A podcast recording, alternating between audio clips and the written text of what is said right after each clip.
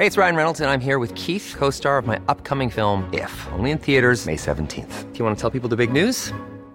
All right, I'll do. Sign up now and you'll get unlimited for $15 a month in six months of Paramount Plus Essential Plan on us. Mintmobile.com slash switch. Upfront payment of $45 equivalent to $15 per month. Unlimited over 40 gigabytes per month. Face lower speeds. Videos at 480p. Active Mint customers by 531.24 get six months of Paramount Plus Essential Plan. Auto renews after six months. Offer ends May 31st, 2024. Separate Paramount Plus registration required. Terms and conditions apply if rated PG.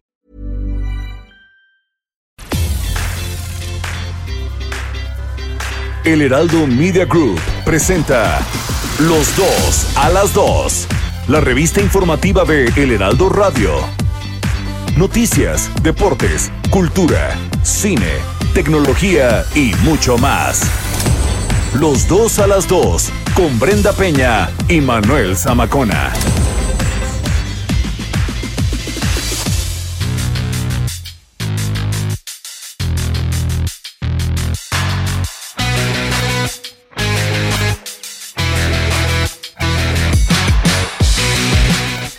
Las 2 de la tarde en punto tiempo del centro de la República Mexicana. Qué gusto poder acompañarlo ya en esta tarde de sábado 27 de febrero del año 2021. Pues prácticamente agoniza el mes de febrero. Hay que recordar que es, un mes corto. Incluso muchos eh, el día de ayer cobraron, otros el día de hoy. También en sábado se pagan nóminas, ¿verdad? Este día de caos el día de ayer en la capital en cuanto a movilidad. Porque a pesar de que seguimos en semáforo color naranja todavía esta semana, pues las cosas eh, ya tornan a un color amarillo que no debería de ser. Ayer, este, bueno, los restaurantes eh, a su máxima capacidad y a partir del día lunes ya los cines y los teatros eh, por supuesto, con un máximo de aforo a un 20 o 30%, abren sus puertas de nuevo. Pues que mire, la verdad es que es complicado, es una industria, tanto el cine como el teatro, que la han sufrido, la han sufrido de verdad. Pero bueno, aquí vamos a estarle informando todo el acontecer nacional, también internacional, por supuesto. Eh, tenemos música, tenemos grandes entrevistas, tenemos secciones, tenemos a Paulina Abascal, nuestra chef de cabecera y colaboradora. En fin, tenemos un gran programa por delante, así que lo invitamos a participar con nosotros como todos los fines de semana en redes sociales, arroba Bren-Penabello. ¿Dónde está la señorita Brenda Peña? No sabemos, no, no es cierto. Tuvo un contratiempo. El día de mañana ya va a estar en punto de las 2 de la tarde aquí. Así que si nos está escuchando la señorita Peña, saludos y salúdela también arroba Bren-Penabello y arroba Samacona al aire. Escríbanos, mándenle sus mensajes, comentarios, opiniones. Nos vamos a complacer. ¿Con qué canción se quieren ir, señoras y señores? Eh, ¿Con qué canción se quieren ir? Y estamos disponibles en el WhatsApp, como todos los fines de semana también, 55 47 12 15 69, 55 47 12 15 69. Por cierto, ahorita el presidente eh, está encabezando la inauguración de instalaciones de la Guardia Nacional. Vamos a informarle también un poquito más adelante si es que hay algo relevante, por supuesto, esto en Zacatecas. Señores y señores, cuando son las 2 de la tarde con 3 minutos, arrancamos con una rolita de Mario Dom. Si te vas, vamos.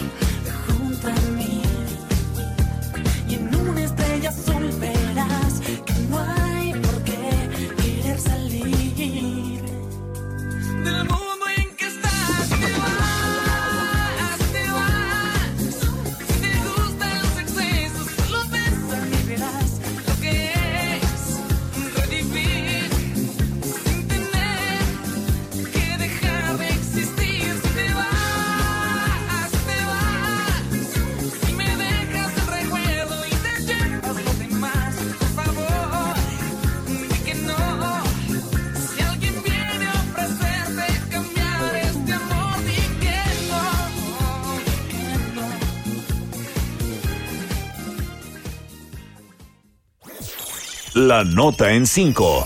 Lo más relevante de la semana. Vamos con lo más importante generado en las últimas horas. La Comisión Nacional de Honestidad y Justicia de Morena baja a Félix Salgado Macedonio de la candidatura para gobernador en Guerrero. pero la anuncia también una reposición del procedimiento de evaluación de perfiles. El día de hoy se cumple un año del primer caso detectado en México de COVID-19. Fue un hombre, hay que recordar, de 35 años, que venía de un viaje por Italia. Al momento suman 184.474 mil defunciones. El presidente Andrés Manuel López Obrador se alista para tener una plática virtual con el presidente de Estados Unidos, Joe Biden, donde se tocarán temas bilaterales de los dos países. Este lunes primero de marzo, aquí en la Ciudad de México y en el Estado de México, se reabren cines, teatros, museos y gimnasios con cita. Sin semáforos rojos epidemiológicos en todo el país, Campeche y Chiapas en semáforo verde, todo esto debido al descenso considerable en defunciones y hospitalizaciones por COVID-19.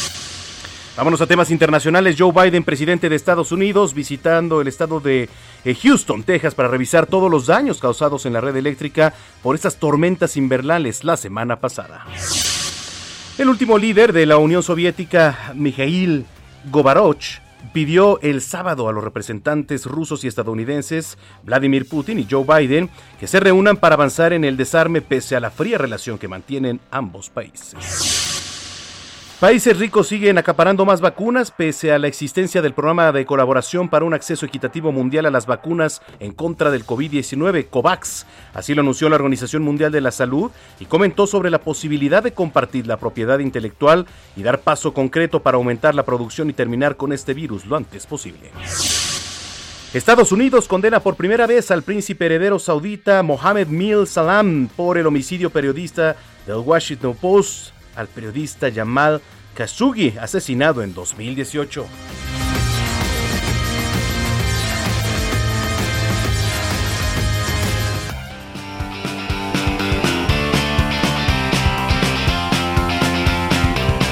Bueno, pues le estaba adelantando que el presidente Andrés Manuel López Obrador está encabezando esta inauguración de instalaciones de la Guardia Nacional en Zacatecas y en este punto nos reporta nuestro compañero Paco Nieto. ¿Cómo estás, Paco? Enviado especial de El Heraldo Media Group. Adelante.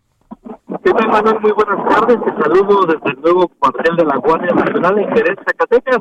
El presidente Andrés Manuel López Obrador en estos momentos está hablando sobre eh, la conformación de la Guardia Nacional, está dando eh, pues los detalles de cómo fue que se surgió esta institución, eh, pero por la mañana en el municipio de Morelos el presidente informó que propondrá a su homólogo de Estados Unidos, Biden, un acuerdo migratorio similar al de los braceros que se firmó en la época de la Segunda Guerra Mundial. Recordó que este lunes tendrá una videoconferencia con Biden y entre los temas que México pondrá sobre la mesa, pues está la del, el del campo y el de la migración. El presidente, según las cuentas del, gobierno, pues la economía estadounidense necesitará entre 600 mil y 800 mil trabajadores eh, por año, eh, los cuales, según el presidente López Obrador, pues no los tiene, a pesar de la automatización y de la y del avance tecnológico. Entonces, pues es mejor tener un acuerdo que puedan llegar trabajadores a los Estados Unidos, ya puedan ser trabajadores mexicanos o centroamericanos y también eh, pues en estos momentos el presidente está Paco, la orden este, a la mira, perdón, te, te vamos a volver a te vamos a volver a marcar porque parece que hay este bastante viento y está interfiriendo un poquito con la comunicación. Eh, le repito, esto en Zacatecas, y es que mira, aquí estamos viendo las imágenes ahí en la pantalla y pues sí, hasta el no, no es peluquín, es el fleco, se le está volando ahí al presidente Andrés Manuel López Obrador. Oiga, eh, en lo que regresamos con nuestro compañero Paco Nieto, déjeme platicarle para los que habitamos aquí en la Ciudad de México, información importante. Eh, el chiste es disminuir los tiempos de traslado de hasta una hora y media desde las zonas altas de Magdalena Contreras hasta Periférico Sur. Las autoridades van a poner en marcha un carril reversible en la calle de Oaxaca, la cual tiene las condiciones, dicen, para ampliar la movilidad. Ya de manera conjunta, la Magdalena Contreras y la Secretaría de Movilidad acordaron habilitar este carril de aproximadamente un kilómetro en la colonia San Jerónimo Aculco. Ojo, su operación va a ser hasta la lateral de Periférico Sur desde Ferrocarril de Cuernavaca en horario de 6 de la mañana a 9 horas en beneficio de unos 4.000 vehículos por hora. Así que bueno, pues espera reducir el flujo vehicular proveniente de Avenida San Francisco, Avenida México, calle Oaxaca y calle Querétaro. Así que finalmente la alcaldesa Pati Ortiz aseguró que estas acciones van a tener un reflejo inmediato en las actividades cotidianas. Pues ahí lo tienen. Información importante. Ya tenemos de vuelta a Paco Nieto. Adelante, te seguimos escuchando, Paco. Manuel te comentaba que el presidente en estos momentos está eh, dando la orden para que en el estado de Zacatecas lleguen más elementos de la Guardia Nacional, tanto aquí como en Fresnillo, eh, explicó que eh, hay un aumento eh, de violencia, especialmente de homicidios en la entidad, y es necesario reforzarlo a través de la Guardia Nacional. Esta petición también viene a raíz de la de, de lo que le- el, el propio gobernador de eh, Zacatecas, Alejandro Tello, pues le expuso en la mañana cuando le explicó que hay un aumento y que está al límite la seguridad pública en el estado de Zacatecas. El presidente pues está dando esta orden para que se desplieguen más eh, eh, integrantes de la Guardia Nacional y para que eh, pues ya se concluyan la- los cuarteles militares, puedan hacer cuatro aquí en el estado de Zacatecas. Perfecto, bueno, pues vamos a estar muy pendientes. De hecho, estamos viendo aquí las imágenes en vivo. ¿Está el secretario de la Defensa? No, el secretario No. de la Defensa aún no, no está presente por el tema de COVID-19. Ah, Está claro, sí. el, el comandante de la. Guardia Nacional y está la secretaria de Seguridad Pública, eh, Rosa Isela Rodríguez. Sí, es que hay que recordar que pues hace unos días se dio positivo el titular de la Defensa Nacional, Luis Crescencio Sandoval, a po- COVID-19. Bueno, pues ahí está la información. Muchísimas gracias, Paco, y estamos pendientes. Manuel, un saludo. Saludos desde Zacatecas. Son las 2 de la tarde con 10 minutos. ¿Qué hacer en este fin de semana y a lo largo también de la semana? Melisa Moreno nos platica. ¿Qué hacer? ¿Dónde ir el fin de semana? Con Melissa Moreno.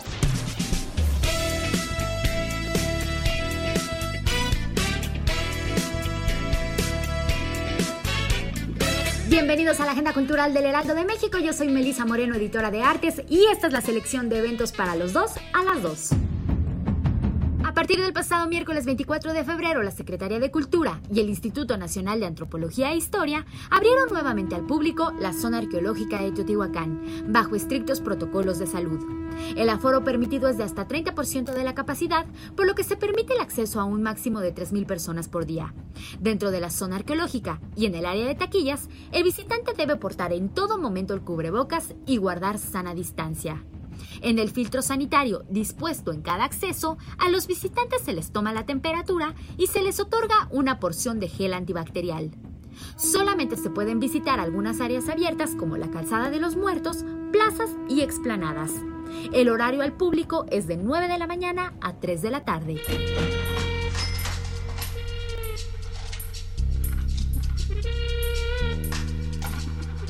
En medio de este convulso tiempo, el actor David Evia tiene la osadía de preguntarnos qué pensamos cuando escuchamos la palabra anarquista. El banquero anarquista es una adaptación al teatro de Luz Mario Moncada al texto de Pessoa, donde se exponen las ideas preconcebidas y simples de algunas ideologías políticas. En esta lúcida contradicción, Evia nos presume su experiencia de ser el adinerado más insurrecto. El banquero anarquista está disponible en teatrix.com. El libro O dejad que la palabra rompa el vaso y lo divino se convierta en cosa humana recoge una muestra de las voces que durante 15 años han ido conformando la colección Poesía de Vaso Roto Ediciones. Se trata de un volumen en el que a través de 150 títulos el lector Nobel puede adentrarse en el mundo de la poesía de la mano de grandes poetas y el lector avesado descubrirá nuevos caminos a sus anteriores hallazgos. Además, por cada poema, el artista Víctor Ramírez realizó un grabado. O dejad que la palabra rompa el vaso y lo divino se convierta en cosa humana es de Vaso Roto Ediciones. Esta fue la agenda cultural de esta semana. Yo soy Melisa Moreno y me encuentras en arroba melisototota. Nos escuchamos la siguiente semana.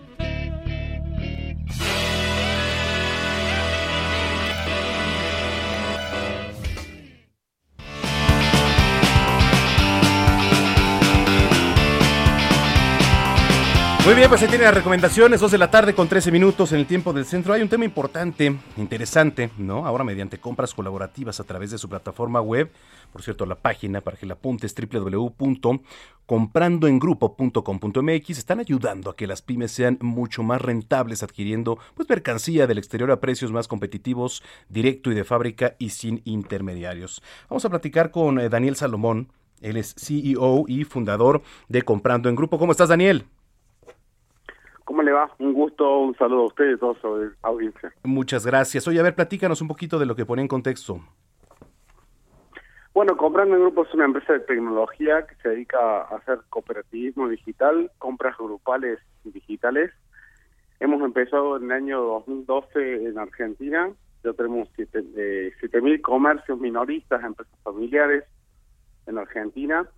Y bueno, ahora estamos abriendo México, es un gran país, con lo cual queremos seguir ayudando a todas las pymes y las empresas familiares en la región, en toda Latinoamérica, para que se puedan básicamente defender de las grandes corporaciones. Usted imagínese que una pyme, una empresa familiar, tres, cinco empleados, no tiene el dinero para poder defenderse de una gran corporación como Amazon, Walmart, Carrefour y todas esas grandes corporaciones, con lo cual nosotros lo que estamos haciendo es darle una alternativa de compra al pyme, a la empresa familiar, para que pueda básicamente unir su poder de compra con grandes, con- digamos, con un montón de colegas del mismo rubro para poder unir su poder de compra y poder hacer compras competitivas y poder ahorrar dinero y, y hacer y ser más competitivo en el mercado. Oye, Daniel, eh, ¿qué tan fácil es esto? ¿Qué tan fácil es el acceso, no? Eh, todo el sistema para los que nos están escuchando, escuchando tengan una idea.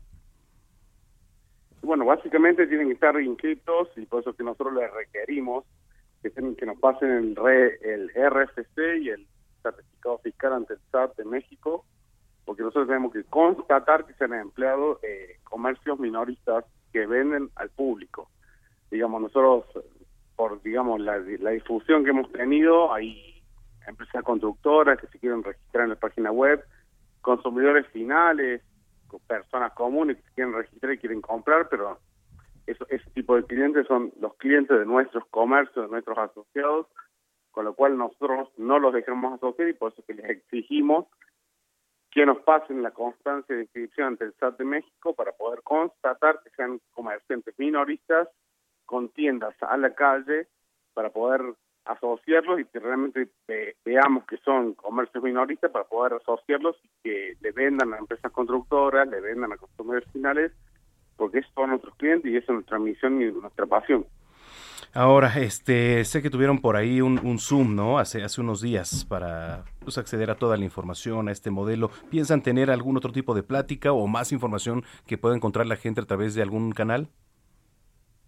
Sí, sí. Nos- en nuestra página web, eh, comprendogrupo.com eh, barra MX, eh, o punto, perdón, MX, eh, vamos a tener una próxima reunión eh, a fin de marzo, ya lo vamos a estar anunciando, lo tuvimos a- al economista Ursúa, que ha sido secretario de Hacienda hace poco en, en México, con el gobierno de Andrés Manuel López Obrador, y bueno, vamos a ahora a contratar al, al periodista Sarmiento, que nos va a estar platicando de economía y de coyuntura de economía mexicana en México.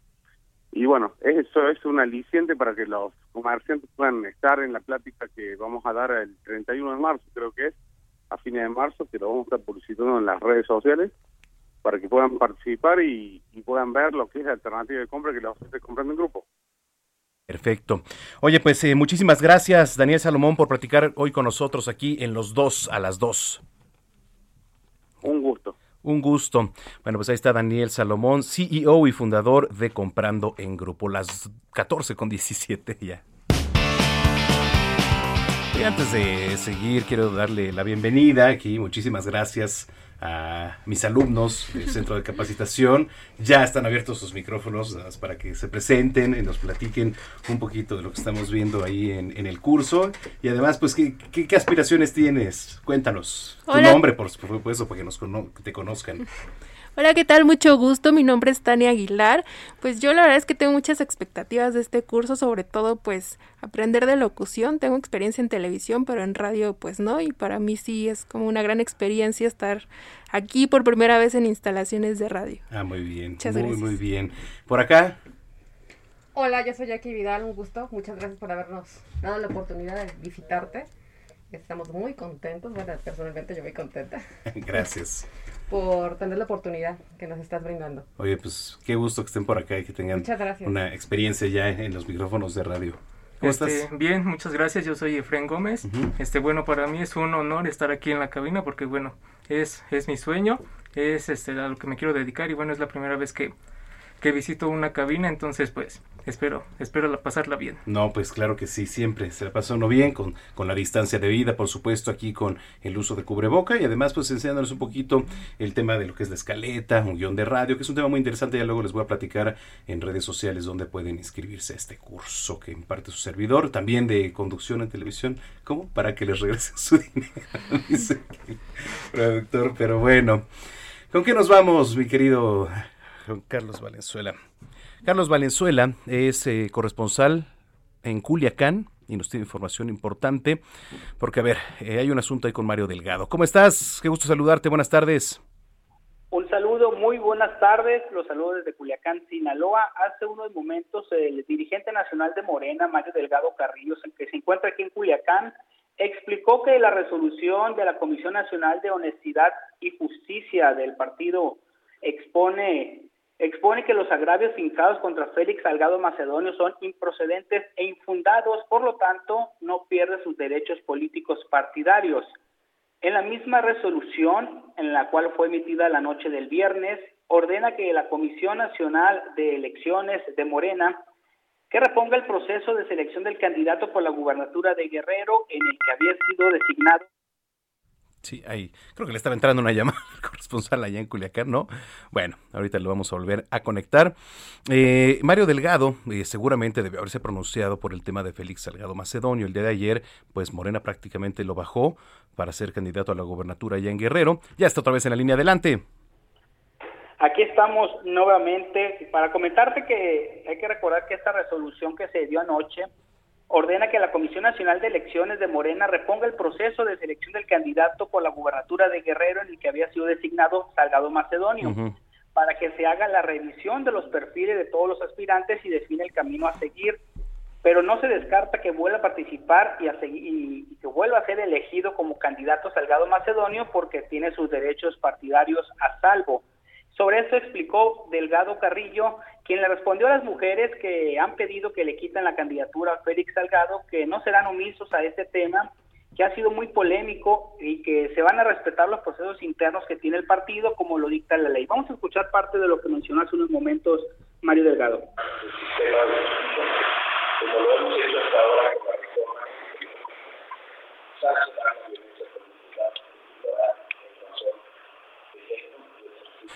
Bueno, ahí estamos teniendo un poquito de problema. No se escucha, no se escucha el audio, si no luego lo pasamos, luego lo pasamos a ver y actualizamos en la segunda hora.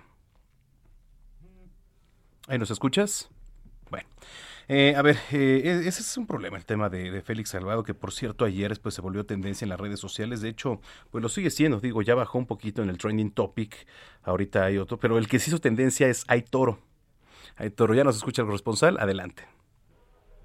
Sí, aquí estamos Sí. nuevamente. Te comento que la Comisión Nacional de Elecciones, de acuerdo a lo que explica Mario Delgado, es que la que deberá determinar la ruta a seguir en este caso, pero primero esperarán la notificación de la Comisión de Honor y Justicia para, para tener los detalles de esa resolución y a partir de esa información definir qué camino tomarán para elegir al candidato al gobierno del estado de Guerrero, que podría volver a ser electo Félix Salgado Macedonio, a pesar de tanta polémica que ha habido en torno a este caso. Pues fíjate que no por nada ayer, ¿no? En su Twitter como pone, ánimo compañeras y compañeros, hay toro.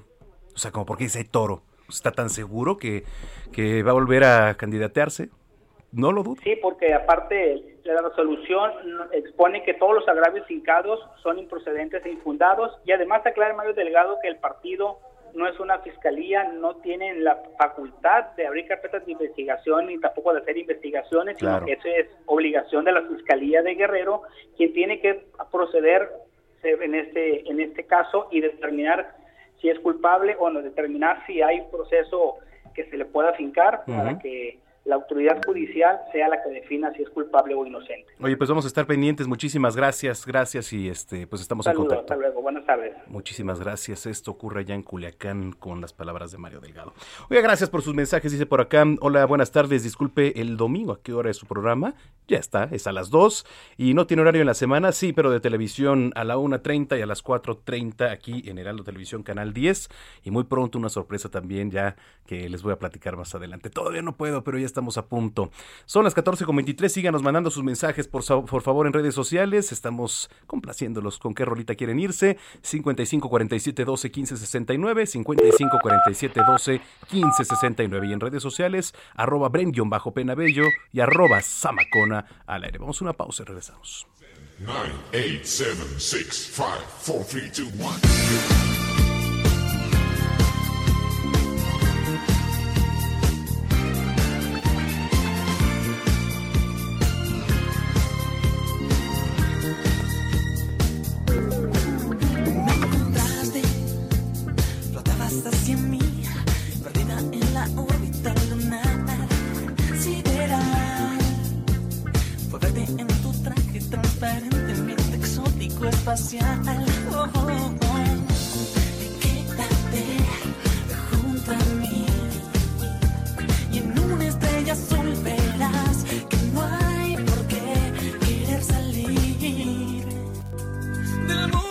En los dos te damos voz. Haz tu denuncia, queja o sugerencia desde cualquier punto del país. Escríbenos a nuestro WhatsApp 55 47 12 15 69. En los dos te damos voz. Haz tu denuncia, queja o sugerencia desde cualquier punto del país. Escríbenos a nuestro WhatsApp 55 47 12 15 69. Muy buenas tardes amigos del Heraldo Radio, qué gusto que nos acompañen. Y vamos a platicar con Pau Sasso del tratamiento antivejez suizo más cotizado en Europa. Y afortunadamente en México ya lo tenemos. Mi querida Pau, adelante, platícanos. Ay, así es, mi Moni. Les quiero platicar del mejor tratamiento antiarrugas. Porque lamentablemente con el paso del tiempo pasa esto, esto es irremediable, ¿no? Nos salen arruguitas por el sol, por la edad, por la falta de colágeno, por muchísimas razones. Pero, ¿cómo lo podemos solucionar? Llamando al 800 230 800 230 porque si usted marca en este momento se va a llevar este tratamiento antiarrugas que tiene resultados desde la primera aplicación, mi Moni. Ya usted no va a tener que acudir al bisturí ni a las inyecciones que son tratamientos invasivos. Ahorita es momento de cuidarnos y cuidarnos con la mejor tecnología que es la no invasiva. Así que llamen en este momento al 800 230 800 230 para poder llevarse este tratamiento antiarrugas y lucir como quinceañera. Así que si marca en este momento yo la voy a consentir y se lo voy a regalar, mi moni. Así que llame al 800 230 para llevarse este tratamiento ganador para lucir Forever Young. Sin arruguitas, es momento de vernos espectaculares, ¿sí o no, mi moni? Claro que sí, a marcar, a marcar 800 230 Gracias, Pau. Gracias a ti, mi moni. Regresamos.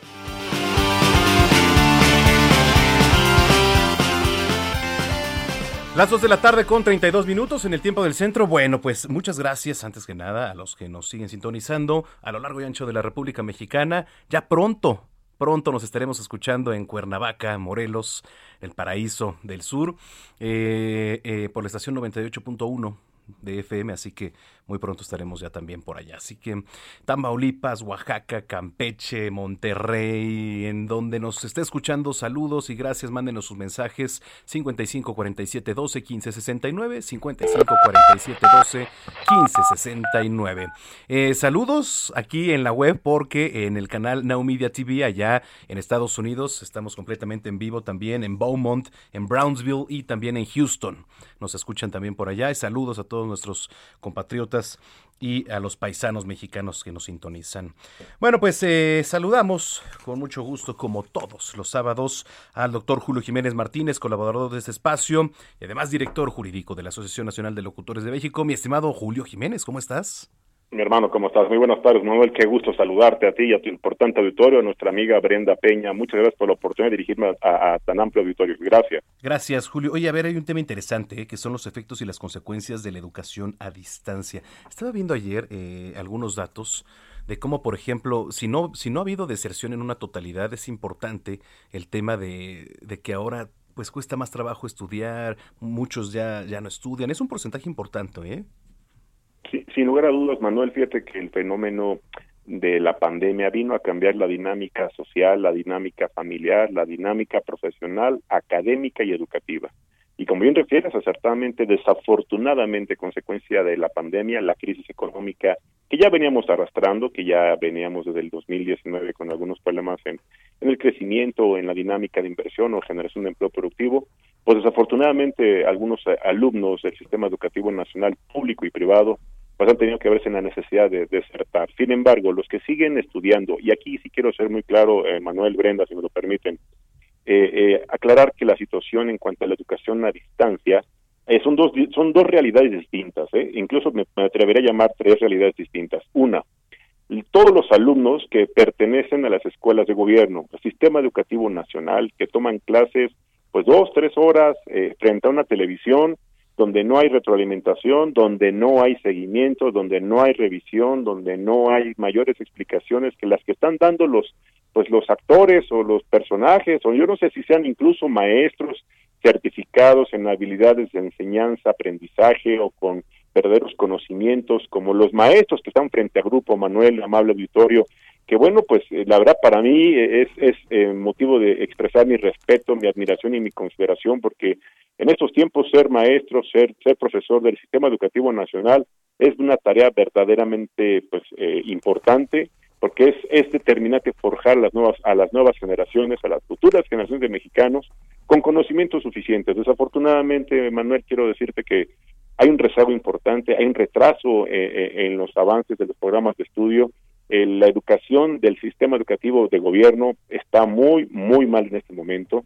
No están cumpliéndose los objetivos educativos y lo peor de todo es que se empiezan a generar falsas esperanzas o falsas noticias que contaminan el ambiente de tranquilidad o al menos de seguridad para las familias, como este este comunicado que habían lanzado esta asociación de escuelas pues, particulares que ya iniciaban clases el pasado lunes primero de pues ya ya estaban muy eh, eh, pues inspirados en que iban a arrancar eh, clases el primero de marzo. ¿Tú consideras bueno, que hay pues, no, prisa no, no es en- así. en, en regresar a las clases? Pues mira, te voy a decir algo. Eh, Nadie puede regresar a clases presenciales si no estamos, si no estamos en semáforo verde. Disposición expresa de las autor- autoridades académicas, la SEP en este caso, y de las autoridades de salud, fundamentalmente, si no estamos en un semáforo verde. Y no hay garantías, y eso sí, una recomendación legal a todos los padres de familia, alumnos que nos están escuchando a nivel nacional, incluso internacional, que bueno, la salud de los niños, la garantía de seguridad laboral y las condiciones de trabajo bajo, me refiero a los protocolos de uso y ocupación del espacio. Va a ser muy difícil, Manuel, porque si en restaurantes, en espacios públicos, se restringe el espacio, te quiero decir que hay escuelas que tienen en sus salones 30, 40 y hasta 50 alumnos. Y no quiero mencionar el nombre de no, ninguna, pero sin embargo, Sí hay escuelas donde hay más de 30, 40 o hasta 50 alumnos en un mismo salón. Eh, Manuel, imagínate las condiciones de trabajo, o a menos de que lo saquen a, a tomar clase al patio. Manuel, no, sé qué opinas tú. y no- no, ¿Y cómo? No, no hay manera. Oye, y regresando un poquito de lo que estábamos platicando, eh, recomendar, ¿no? Que verifiquen las páginas y contenido en las plataformas o incluso en las redes sociales. Fíjate que tienes mucha razón. Es eh, una recomendación que hacemos todos los abogados para que eh, yo entiendo que hoy, hoy los niños, estas nuevas generaciones digitales, que bueno, utilizan el teléfono inteligente, la tablet, la computadora, pues como una herramienta ya de apoyo a su tarea, a sus trabajos educativos, los padres de familia deben y tienen la obligación y el deber de supervisar, de apoyar y brindarles el seguimiento, la atención y el apoyo a sus hijos, los hermanos, la familia, porque desgraciadamente, Manuel, los niños, los menores de edad pueden ser víctimas de la delincuencia cibernética, pueden ser víctimas de, de- de personajes que son delincuentes que buscan precisamente captar, captar a estos niños que andan pues, en la red buscando respuestas, consultando información que desafortunadamente el sistema educativo, aclaro, de gobierno, no fue capaz de explicar con la, eh, pues yo diría, claridad o con la cantidad de ejemplos que a veces algunos niños requieren, porque pues la capacidad de, de- de, eh, atención o de, de, de aprendizaje o de aprovechamiento no es la misma en todos los casos, no todos los niños aprenden de la misma manera. Te pongo un ejemplo, Manuel, imagínate las escuelas de atención especial, de educación especial. Bueno, pues esos niños sí requieren necesariamente de la atención especializada de profesionales capacitados para atender a estos niños, pues que bueno, obviamente requieren de este tipo de, de escuelas, ¿no? Desafortunadamente creo que nuestras autoridades, pues no, los agarró, los agarró la pandemia y el confinamiento con los dedos en la puerta y lo más fácil fue salir a, la, a lo que en algún hace muchos años tú te acordarás, eras muy niño, la famosa gracias. telesecundaria, la famosa telesecundaria, Manuel, que fue un fenómeno importante de complemento, como una herramienta Sí. de complemento a la educación nacional. Oye, ya nada más para finalizar, hablabas de la telesecundaria. Eh, ahorita también está la opción de darse las clases eh, en televisión abierta. Sí, ¿No? claro. ¿Ha funcionado? ¿Piensas que ha funcionado? No. No. No, no, no ha funcionado, no se alcanzan los objetivos que te comentaba hace un momento, no hay el seguimiento, no hay la retroalimentación, no hay los ejemplos, no hay la, la, la fíjate que platicaba yo con expertos en materia pedagógica, eh, docentes de profesión, docentes de carrera, no gente improvisada que se pone a actuar en la televisión, ¿eh? no, no, no, profesionales de la educación, gente que sí está en el campo de batalla educativo. Dicen, la verdad es ofensivo porque ni cumplen los objetivos que marca el programa, ni dan los ejemplos necesarios que pues, serían los mínimos para que un niño entienda, aprenda, comprenda y construya conocimiento, porque las nuevas tendencias es construir conocimiento a partir de la experiencia, a partir de la práctica, a partir de una serie de actividades que te llevan a construir y a aprender a hacer de parte de tu vida el conocimiento que estás adquiriendo, no la vieja y antigua escuela de la memoria que bueno pues era era era viejos procesos educativos que no cumplieron tampoco en su momento y que hoy ha, ha, ha transformado eh, el sistema educativo esta nueva dinámica pero desafortunadamente la televisión eh, eh, no los contenidos no no la televisión perdóname eh, me expresé irresponsablemente no la televisión es la gente que está haciendo la producción con los eh, pues no sé si sean maestros, reitero, otorgando sin conceder, no quiero acusar a nadie, no lo sé, no lo creo, no creo que sean maestros certificados. La SEP estaría obligada a garantizarnos que la gente que está frente a la televisión dándole clase a los niños sean gente, sean, sean pedagogos, sean profesionales de la educación que verdaderamente cumplan con los programas de estudio, que verdaderamente están abordando los temas con las estrategias de enseñanza-aprendizaje, que de acuerdo a cada nivel escolar, hablo desde kinder hasta la preparatoria, Manuel. Sí, claro. Entonces, ojo, no es lo mismo un niño de tercero de primaria que todavía requiere, o de segundo de primaria que todavía requiere que la mamá, que el hermano, que el papá, quien, quien está en la casa lo está auxiliando, porque el niño es de primero o segundo de primaria, Manuel. En cambio, jóvenes que ya están en la, en la preparatoria, primero, segundo de prepa, pues la dinámica es distinta. Por supuesto. Pero creo yo, creo desde mi eh, modesto, eh, eh, modesta opinión, no se están cumpliendo los objetivos, se está perdiendo este año escolar, eh, me refiero académica y educativamente se está perdiendo, se está nada más sobrellevando. Hay, hay un cambio de una nueva titular de la Secretaría. Yo esperaría que implemente nuevas eh, metodologías de enseñanza y estrategias. La maestra de Delfina. ¿no?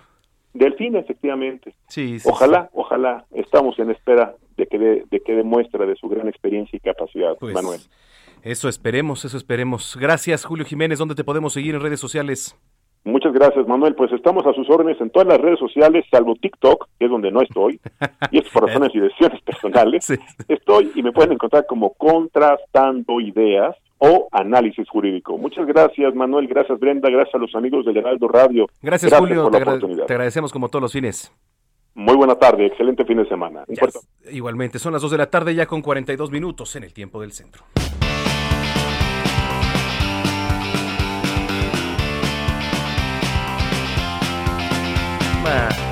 Hay un tema interesante. Soné como Porky, pero es que no sabía si estaba al aire o no. Hay un tema interesante. Eh, la nanotecnología ahora en los cubreboca. ¿Cómo funciona? ¿Qué es esto de la nanotecnología para empezar para todo nuestro auditorio? Armando Sánchez es desarrollador de productos de nanotecnología, justamente. ¿Cómo estás, Armando? Gusto saludarte. Hola, muy bien, muchas gracias. Aquí a sus órdenes. Gracias. Eh, un placer estar en tu programa y sobre todo el poder contribuir con la el cuidado de la salud.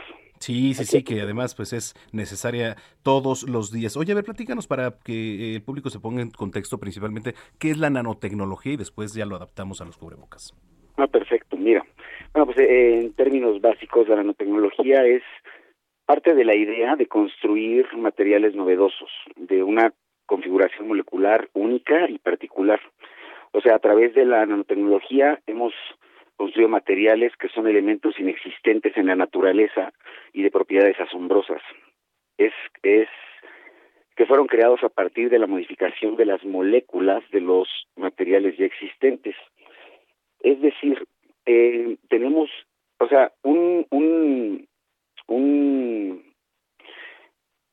nanómetro, bueno, una, la tecnología, pues, es modificar la, la composición de la, de la, de la materia, pues, a una escala anatómica o molecular que permita manipular la, la prenda a una escala infinitamente pequeña, ¿sí? Ok. Oye, ¿y esto cómo se adapta ahora a los cubrebocas? Bueno, eh, ¿qué es lo que pasa con las con las los cubrebocas normalmente están elaborados de telas no tejidas que pretenden eh, hacer filtros y bueno es importante aquí mencionar que eh, va a ser útil un cubrebocas siempre y cuando tenga un microporo eh, eh, menor al que tiene eh, la- las micras de un de un virus, en este caso el coronavirus. Más o menos el COVID debe de andar como en 1.2, eh, no, no se sabe exactamente, pero por ahí puede estar. Que son las nanopartículas, tenemos- ¿no? no, estamos hablando de micras. Micras. De, micras de porosidad, sí. Entonces, tenemos que buscar en un cubrebocas que tenga un una filtración menor a 1.2 micras. Eh, y de ahí que tenga una eficiencia de, de- de filtración de mínimo el 99%. Bueno, es de aquí donde para lograr esto se necesita meter muchos materiales o muchas capas eh, para poder formar esta barrera. Ahora, con la nanotecnología hemos podido ya manipular las fibras desde su estructura natural, haciéndolas ya más resistentes sin tener que elevar su, su peso su, o su su resistencia, lo cual produce más calor, en primera es incómodo, y logramos tener una eficiencia del 99%. Esto nada más es eh, al componer la fibra en su estructura. Ahora también podemos incrustar en las fibras ciertos eh, materiales, ¿sí?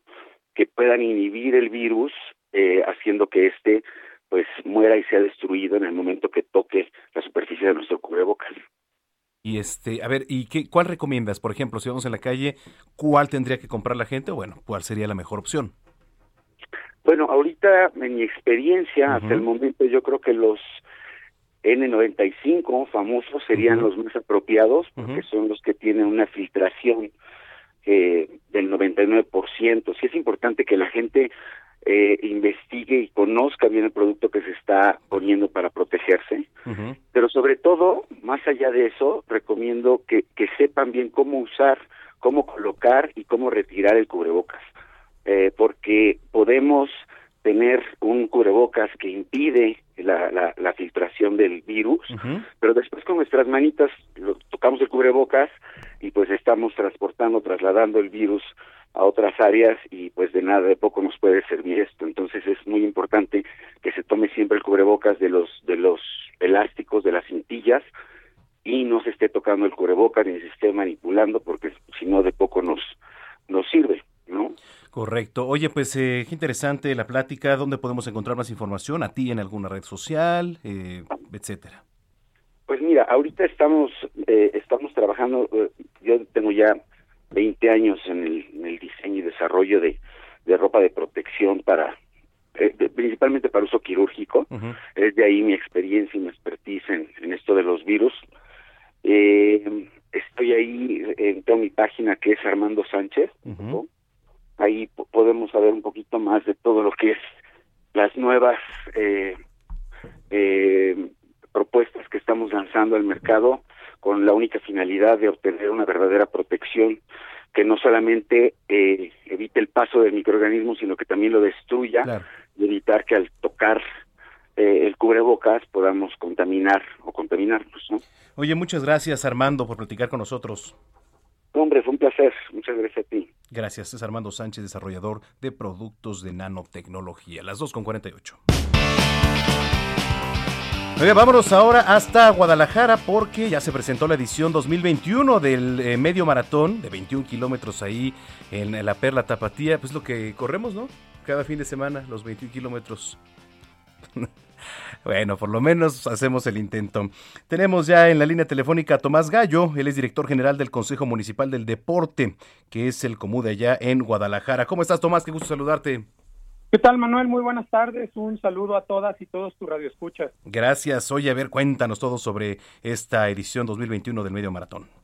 Con mucho gusto, Manuel. Bueno, pues ante la imposibilidad de realizar eventos presenciales que la realidad del día de hoy nos exhibe, eh, desarrollamos eh, una serie de actividades para poder conmemorar lo que hubiera sido el 21K de Guadalajara Electrolit, nutrido por Gran Vita, que es el evento más importante del mundo del atletismo en, en el occidente del país y prácticamente en todo el territorio nacional. Un evento que cuenta con la certificación oro de la World Athletics, la Federación Internacional de Atletismo, y que obviamente eh, pues eh, no se puede desarrollar como lo comentaba en estos momentos. Sin embargo, pues tratando de encontrar cómo poder seguir motivando a que las personas hagan ejercicio, que fue la indicación que nos dio el licenciado Ismael del Toro, alcalde de Guadalajara, que tratáramos de agotar las herramientas posibles para poder eh, pues promover la práctica de la actividad física. Desarrollamos este 21K virtual, que es eh, pues una posibilidad de, de invitar a que la gente corra. Pero ¿cuál es el gran diferenciador del todos los otros mundos de carreras virtuales que hay en el universo del atletismo? Pues que nosotros no vemos la carrera como el centro del contexto, sino que nosotros lo situamos como una meta a seguir y para ello a partir del 9 de marzo estaremos lanzando una serie de entrenamientos para preparar a las personas que decidan inscribirse para que el 16, 17, 18 de abril puedan correr la distancia de 21 kilómetros en una, dos, tres o hasta cuatro exhibiciones y de esta forma poder motivar, insisto, aquellos que ya corren que tengan una, una posibilidad de seguir entrenando. Para aquellos que ya participaron en nuestro evento virtual de 42 kilómetros de fin de año pasado, tengan una posibilidad de darle continuidad, pero también queremos motivar a todas aquellas personas que todavía no han decidido arrancar eh, su carrera como eh, personas que trotan, caminan, corren todos los días, también está esta opción, pero insisto, el evento es solamente una un pétalo más de toda la flor que estamos ofreciendo. Sí, por supuesto. Fíjate que ahora, bueno, pues eh, estaba también la opción, eh, por, por ejemplo, aquí en la Ciudad de México, de hacer carreras virtuales. No es lo mismo, digo, la verdad es que está complicado y pues se tiene que uno que adaptar, ¿no? A todo esto, esperando que ya, pues por lo menos el próximo año, esperando que con el tema de las vacunas vaya disminuyendo todo, todo esto. Sí, coincido contigo y, y justo por eso, Manuel, nos enfocamos en hacer algo más que una carrera virtual. Para nosotros, eh, como capital mundial del deporte, que es Guadalajara en este momento, tratamos de desarrollar estrategias eh, para poder defender nuestro punto de vista que hemos tenido desde hace algunos años. Y nuestro objetivo es, bien nuestro punto de vista es que nosotros no hacemos eventos deportivos, nosotros lo que hacemos es impactamos la calidad de vida de las personas a través del deporte y los eventos deportivos son solamente una parte de, de este engranaje y ahí es donde queremos invitar a todas y a todos que decidan correr, que empiecen por entrenar y que este proceso en el cual llevaremos una serie de conferencias, de actividades con influencers, de meet and greet con toda la sana distancia, puedan desarrollarse. Y también, posterior a la carrera, haremos la entrega de la medalla y la playera, pero con una lógica diferente. En la ciudad de Guadalajara tenemos proyectado hacer una expo drive-thru Mm. para que la gente pueda ir y en con sana distancia, a través de citas y con todos los cuidados, hacer un proceso de, de recoger en coche, en motocicleta, en bicicleta o caminando su paquete y hacer el compromiso con aquellas ciudades o zonas metropolitanas que tengan mayor de, un número mayor de 3.000 inscritos, nosotros vamos a ir a hacer la Expo Drive Thru a la ciudad en la cual tengamos la posibilidad de tener más de 3.000 inscritos. Oye, muy bien, pues para finalizar entonces nada más eh, repetir la fecha. A partir del 8 de marzo arrancamos con inscripciones 2 por 1, 250 pesos cuesta la inscripción. 2 por 1 a partir del 8 de marzo. Nuestros amigos de Electrolit se pusieron las pilas y nos consiguieron esta opción de hacer el 2 por 1 En las redes sociales de Comú de Guadalajara o Maratón y Medio Maratón Guadalajara van a ir encontrando a partir del día de ayer que lanzamos la, la propuesta toda la información para ir calentando el ambiente para que el 8 de marzo puedan inscribirse. Gracias, gracias. Oye, ya nada más aprovechando que te tengo en la línea, ya va a empezar la Liga Mexicana de Béisbol. ¿Dónde van a jugar los mariachis? Eh, están en ese proceso las negociaciones eh, en el papel. Lo que me ha tocado leer, lo que me ha tocado revisar es en el estadio de Charros de Jalisco. Es que no hay de otra. Eh, no hay otra opción, tienes toda la razón. es que no hay de otra, la verdad. Digo, a menos que algo amateur por ahí, pero pues ya para esta liga profesional a fuerza se necesita el estadio de los charros. Ojalá que lleguen ahí a... Porque además, digo, el estadio de los charros es muy bonito y se le puede sacar provecho. Sí, claro, y creo que ya eh, sería prácticamente lo único que le falta a Guadalajara en cuanto a oferta deportiva profesional. Sí. Hay fútbol, hay liga de ascenso, hay béisbol, hay voleibol, hay baloncesto de ambas ligas, de Cibacopa y de Liga Mexicana.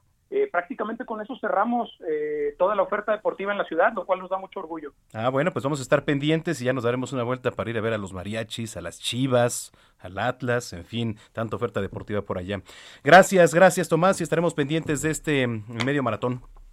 Gracias, Manuel, un saludo. Saludos, es Tomás Gallo, director general del Consejo Municipal del Deporte allá en Guadalajara. Mándenos sus mensajes, arroba bajo penabello y arroba zamacón al aire. Dicen por acá, hola Manuel, buenas tardes. Aquí Adriana escuchándote como todos los fines de semana. Gracias Adriana. Y Brenda, Brenda hoy no pudo venir, no pudo estar con nosotros, pero mañana ya estará por acá.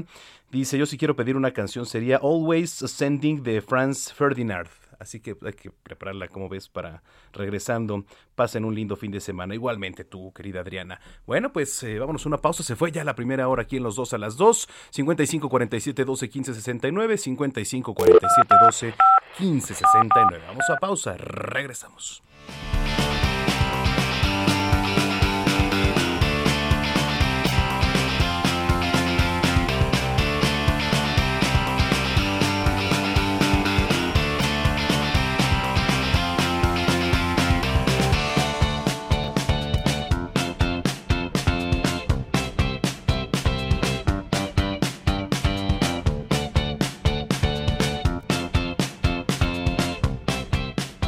En los dos te damos voz. Haz tu denuncia, queja o sugerencia desde cualquier punto del país. Escríbenos a nuestro WhatsApp 55 47 12 15 69. En los dos te damos voz. Haz tu denuncia, queja o sugerencia desde cualquier punto del país. Escríbenos a nuestro WhatsApp 55 47 12 15 69.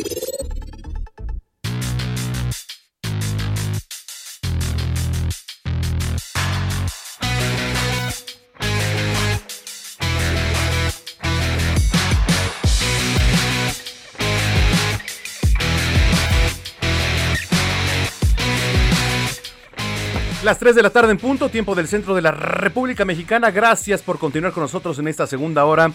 Qué, de volada pasa el tiempo, es ya segunda hora de lo que usted escucha los dos, a las dos aquí en el Heraldo Radio 98.5 de FM en el Valle de México y por supuesto con alcance a todo lo largo y ancho de la República Mexicana, de sur a norte, de norte a sur, en Estados Unidos, en Brownsville, en Houston, en Beaumont, también saludos si nos ven eh, también aquí en TV Media News, saludos en nuestra cámara web aquí en cabina. Bueno, pues hoy es sábado 27 de febrero del año 2021. Agoniza, como le decía al principio, agoniza ya este segundo mes del año. Se asoma marzo, qué barbaridad. Ya estamos en marzo. ¿Qué tal? ¿Qué tal lo ha tratado esto que va del año? Cuéntenos y escríbanos en redes sociales 55 47 12 15 69 55 47 12 15 69 Todavía tenemos un gran programa por delante, así que deportes, nuestra chef Paulina Bascal, información importante, por supuesto, un corte de caja de toda la información local e internacional. Mientras tanto, también en redes sociales, arroba bren-penabello, que ya el día de mañana estará por acá, y arroba Samacona al aire. Nos vamos a echar un clavado, por supuesto, para todos eh, los que nos están escribiendo. Y al ratito leemos cada uno de sus mensajes agradeciéndole siempre su sintonía. Semáforo naranja en la Ciudad de México que parece amarillo, de verdad. Eh, es quincena para muchos. Es quincena y todo, todos creen que es verde, sí. O por lo menos muchos, ¿eh? Digo, mucha gente se cuida, por supuesto, pero también muchos creen que es verde. Este, le voy a platicar de una marcha que se está llevando a cabo más adelante, le voy a tener todos los detalles, bastante, bastante gente aquí en la Ciudad de México, esto en Cuauhtémoc. Pero bueno, antes vámonos con una rolita, señores y señores, ya nos la habían pedido, ¿verdad? Esta rolita, eh, Ways Ascending, de Franz Ferdinand. Órale pues, eh, sus deseos son órdenes.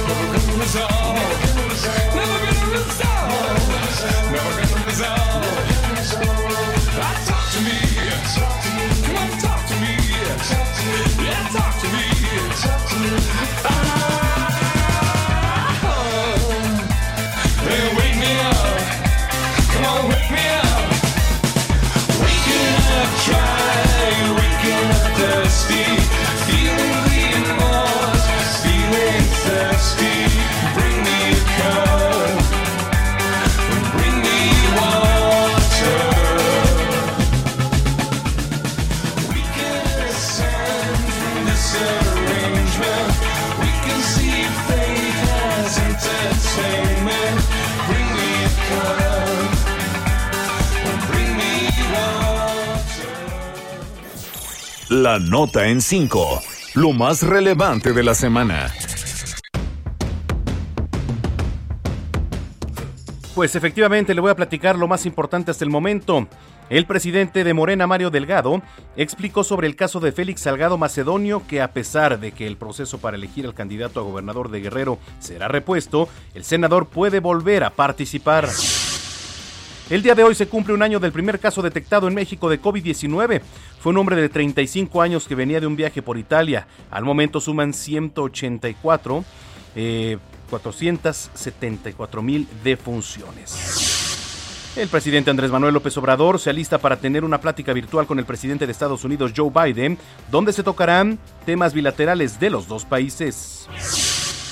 Este lunes primero de marzo en la Ciudad de México y en el Estado de México se reabren cines, teatros, museos y gimnasios con cita. Sin semáforos rojos epidemiológicos todo el país, Campeche y Chiapas en semáforo verde.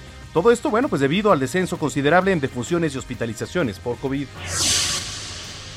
En temas internacionales, Joe Biden, presidente de Estados Unidos, visitó el estado de Houston, Texas, para revisar todos los daños causados en la red eléctrica por las tormentas invernales.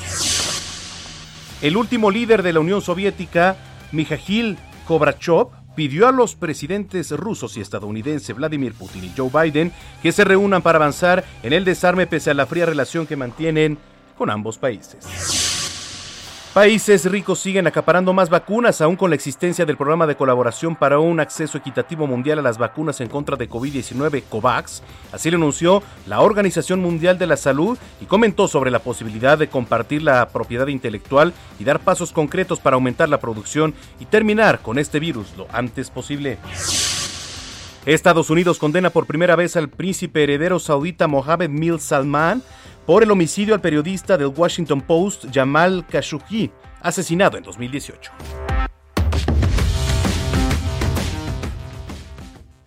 En dos a las dos, Gastrolab, con la chef Paulina Abascal.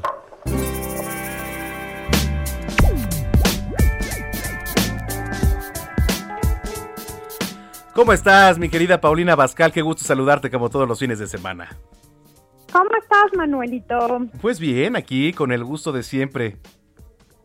Y ay, qué bueno, a mí también me da gusto saludarte y saludar a todas las personas que nos están escuchando. Oye, a ver, cuéntanos, ¿qué nos vas a recomendar para este fin?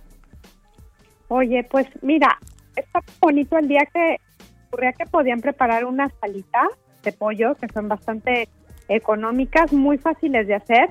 Y fíjate que hace algún tiempito que las publiqué en mi TikTok, se viralizaron y por eso es que se las quiero compartir el día de hoy. Sí, qué delicia. A ver, venga de ahí.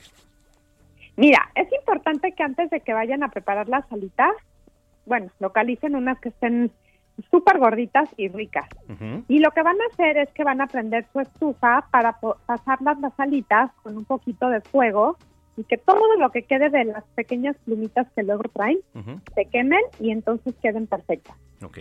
Una vez de que ya las pasaron por el fuego, es importante que en un bowl coloquen leche con sal, pimienta y huevo. La receta completa la van a poder ver en TikTok, pero bueno, yo les platico el procedimiento. Sal, pimienta y, Y huevo, entonces ¿verdad? las, sí, y entonces las alitas las van a sumergir en esta mezcla de, de la leche con los huevos, la sal y la pimienta y las van a revolcar en harina. Después las vuelven a pasar en la leche y luego en pan molido.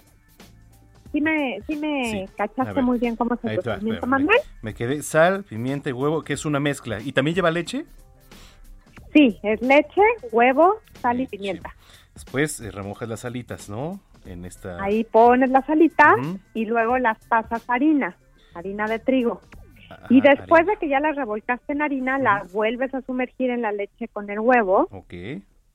y las, eh, las vas a pasar por pan molido. Ah, ok. Oh. Y ya que las tienes así como empanizaditas, Ujú, las vas a poner a freír en suficiente aceite. ujú. Una fritura profunda es mucho mejor. Significa que por favor no las pongan con un chorritito de aceite en la sartén, sino que en una ollita más profunda o en una freidora de esas que hay en casa como para las papas fritas, Ujú. las puedan sumergir ahí súper bien. Ok. Muy importante que su aceite no esté demasiado caliente, Manuel, porque si el aceite está muy caliente, pues se les quema todo el exterior y el interior sigue quedando crudo. Ok, ok, a ver. O sea, que se fría, pero pero a una temperatura como si fueran a freír igual, unas papas. Unas papas sabes, a la a francesa. la francesa. No, una, no un aceite muy caliente. Y una vez que ya las hicieron, ahí es donde van a poderlas bañar con alguna salsita que les guste. Por ejemplo, pues pueden hacerlo con barbecue, pueden hacerlas picantes.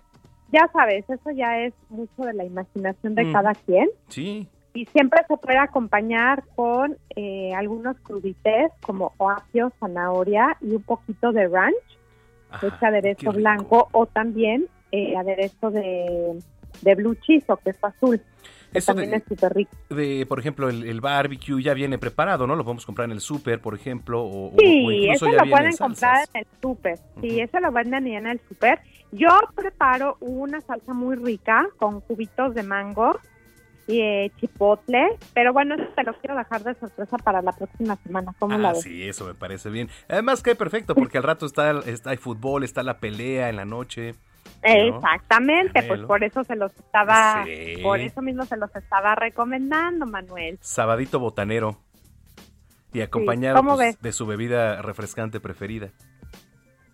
Sí. ¿No? Eh, ¿Qué tal? ya sabes que la receta, si la quieren ver en mi TikTok, Paulina Ajá. Vascal la van a encontrar completita. Y si no, para la semana les traigo el aderezo. ¿Cómo ves? Ah, órale, me parece perfecto. Me parece perfecto. Oye, pues este, la aplicaré. Te voy a, te voy a robar la receta y ahí te mando Espero foto. que ahora que vaya a Gastrolab me digas qué tal te quedaron. Órale, aquí nos vemos en la semana. Órale, Manuelito. Que tengas muy buen fin, igualmente a todos por allá. Muchas gracias, Pau. Estamos en contacto y buen fin de semana. Gracias. Saludos a todos. Gracias. Paulina Abascal, chef colaborador- colaboradora de GastroLab aquí en los dos a las dos. Son las tres con, con 11 ya. Ay, Dios. ¿Qué me hicieron? ¿Qué me hicieron, caramba? Este, Abraham Arreola siempre nos trae curiosidades, siempre nos trae buenos datos. Vamos a ver qué nos preparó.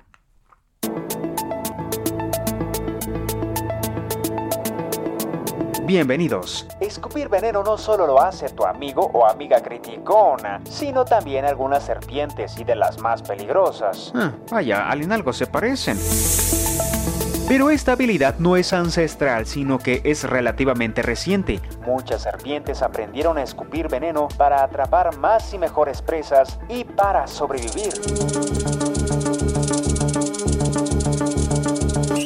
¿Cómo sabemos este dato? Ah, porque un grupo de investigadores de la Universidad de Liverpool en Reino Unido estudió a tres tipos de cobras escupidoras. Y vieron que estas canijillas especies fueron capaces en un breve periodo de tiempo de mejorar su veneno para atrapar a sus presas, además de mejorar su puntería, que casi siempre va hacia los mamíferos.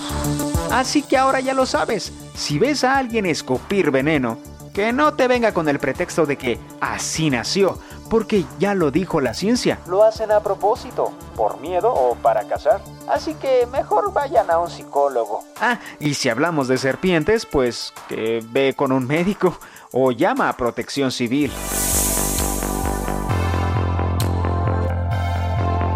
Soy Abraham Arreola. Para más contenido búscame en YouTube como VoxLiber o Reporteando. En Twitter estoy como arroba abearreola7. Gracias.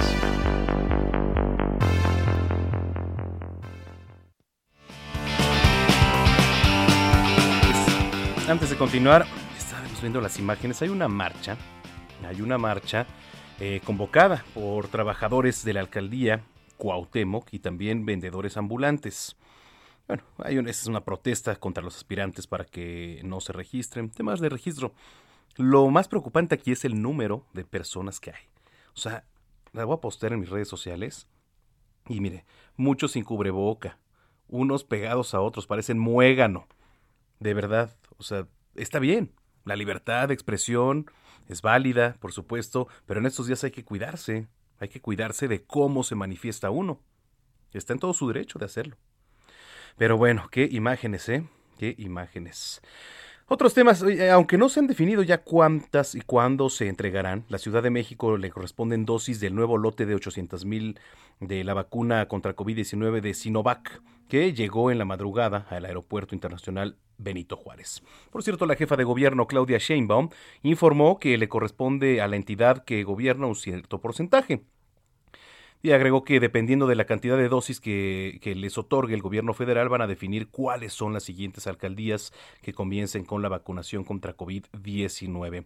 El, dirección, el director de prestaciones médicas del Instituto Mexicano del Seguro Social, Víctor Hugo Borja, explicó que en un inicio la Comisión Federal para la Protección contra Riesgos Sanitarios, que es la COFEPRIS, tiene que realizar las pruebas para liberarlas. Pues sí, se tiene que verificar y sobre todo y lo más importante es que estos últimos días ya la vacunación ha sido mucho más ordenada que en días anteriores. Bueno, incluso ahí en, algún punto de Xochimilco les pusieron a los adultos mayores eh, canciones de Juan Gabriel, los ponían a bailar ahí con eh, los propios auxiliares del gobierno capitalino que traen su chaleco color verde. Es que hay dos. Uno es los que traen el, el chaleco color verde, que es el gobierno de la capital, los promotores, y los otros color guinda, que son de parte del gobierno federal. Entonces, bueno, aquí lo importante es que, por supuesto, no se politice todo esto. Y lo más importante es que usted, adulto mayor, se vacune y vaya a ver en la página cuándo le toca, qué le toca a partir de la letra de su apellido. Así que bueno, pues hay que seguirlo haciendo. Continúa esta jornada de vacunación contra COVID-19 en adultos mayores. Ahí en el Palacio de los Deportes, por cierto, y en la Escuela de Educación Física que están muy cerca. Esto en, en esta alcaldía Iztacalco. Pero en fin, por supuesto que también le vamos a dar todos los detalles. Son las 3 de la tarde con 16 minutos.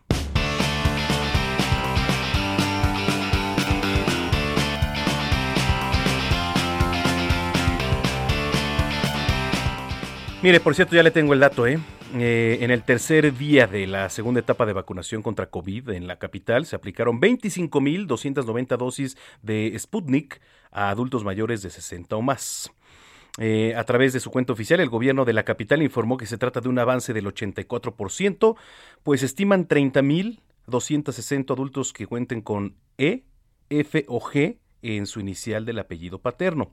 De los 12.378 complementados en Iztacalco, acudieron 10.163, lo que representa el 82%. En Tláhuac acudió el 71% de los 7.747 adultos mayores estimados para vacunarse, y Xochimilco fue la de mayor porcentaje entre las tres, ya que acudieron 9.647 de los 10.135 contemplados, que bueno, pues esto da un total del 95%. En los primeros tres días de vacunación, en estas tres alcaldías, suman 66.760 dosis aplicadas. Mañana es el turno de aquellos que tienen como inicial del apellido paterno las siguientes letras. H, I, J, K y L. Eh, las seis sedes van a estar habilitadas desde las 9 de la mañana hasta las 4 de la tarde en Iztacalco, que, bueno, en Iztacalco es en el Palacio de los Deportes, donde se ingresa por la puerta número 5. La segunda, en la Escuela Nacional de Educación Física. Mientras tanto, en Tláhuac es en el bosque de Tláhuac y en el Hospital General Tláhuac del Iste mientras que en Xochimilco es en la Escuela Nacional Preparatoria número 1, Gavino Barreda, y el Deportivo Xochimilco. Ahí es donde le digo que estaban pues bailando, haciendo algunas dinámicas con el tema de los adultos mayores. Ya las autoridades están recomendando no acudir, no acudir con demasiada anticipación a su horario de vacunación. En caso de que haya fila al horario de cierre, se va a continuar atendiendo a adultos mayores hasta el último formado.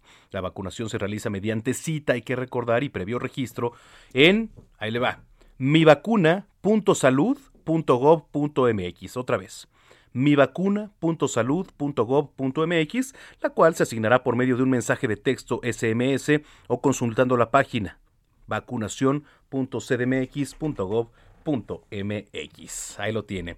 No se vaya por otra vía, es una información que publica de manera oficial aquí en el Heraldo de México, en página web, nuestro compañero Carlos Navarro. Así que tómelo muy en cuenta y cualquier información puede ingresar usted a la página www.heraldodemexico.com.mx. Las 15 con 18.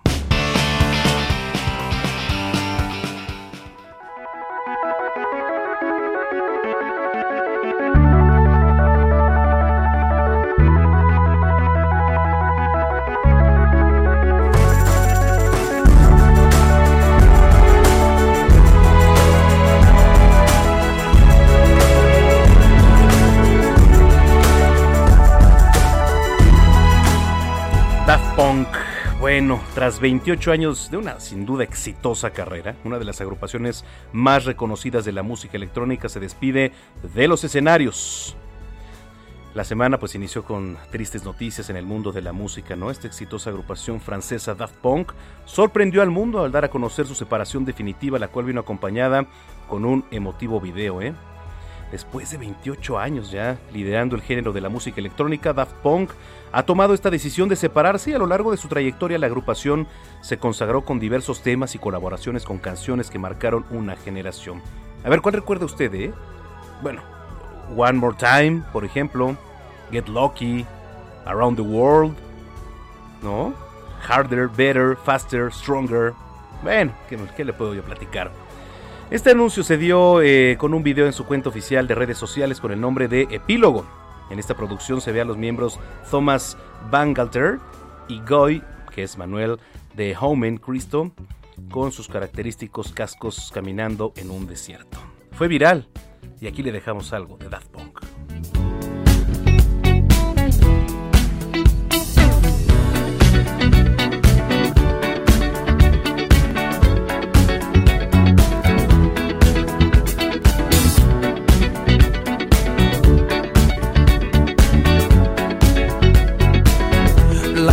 Legend of the phoenix. All ends with beginnings.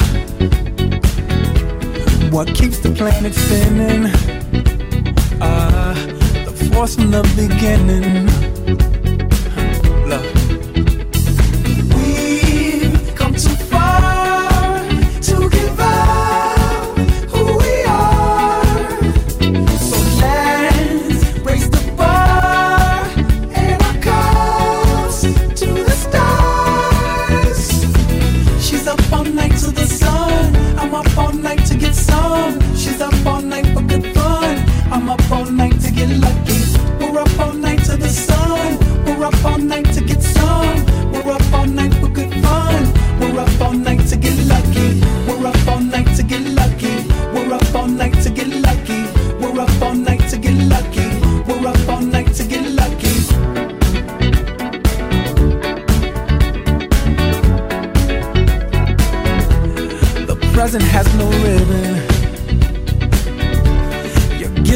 Keeps on giving. What is this I'm feeling?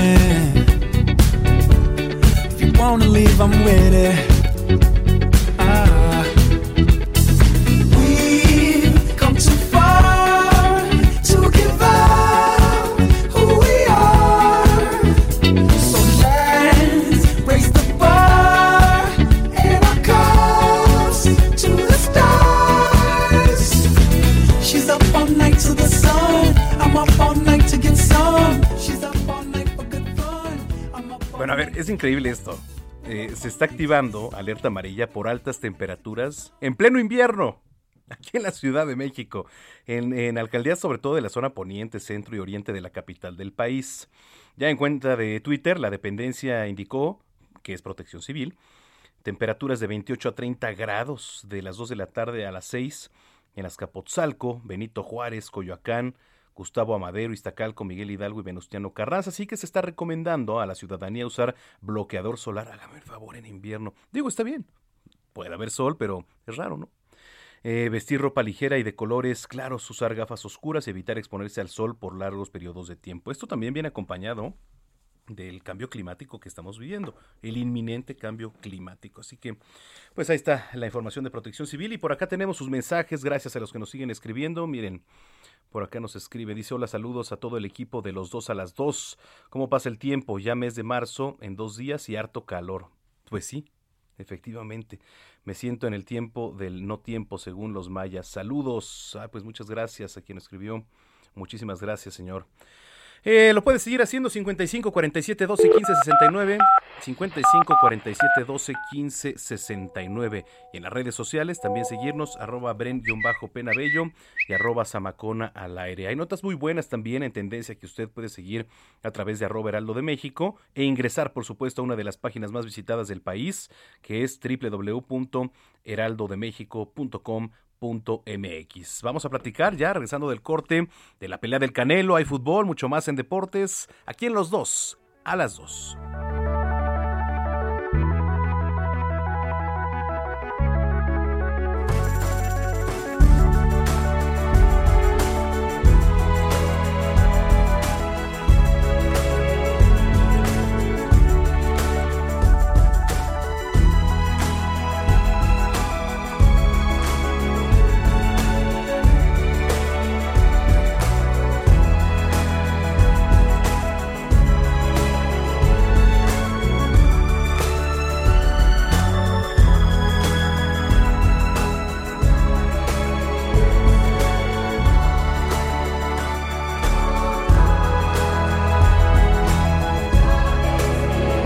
En los dos te damos voz.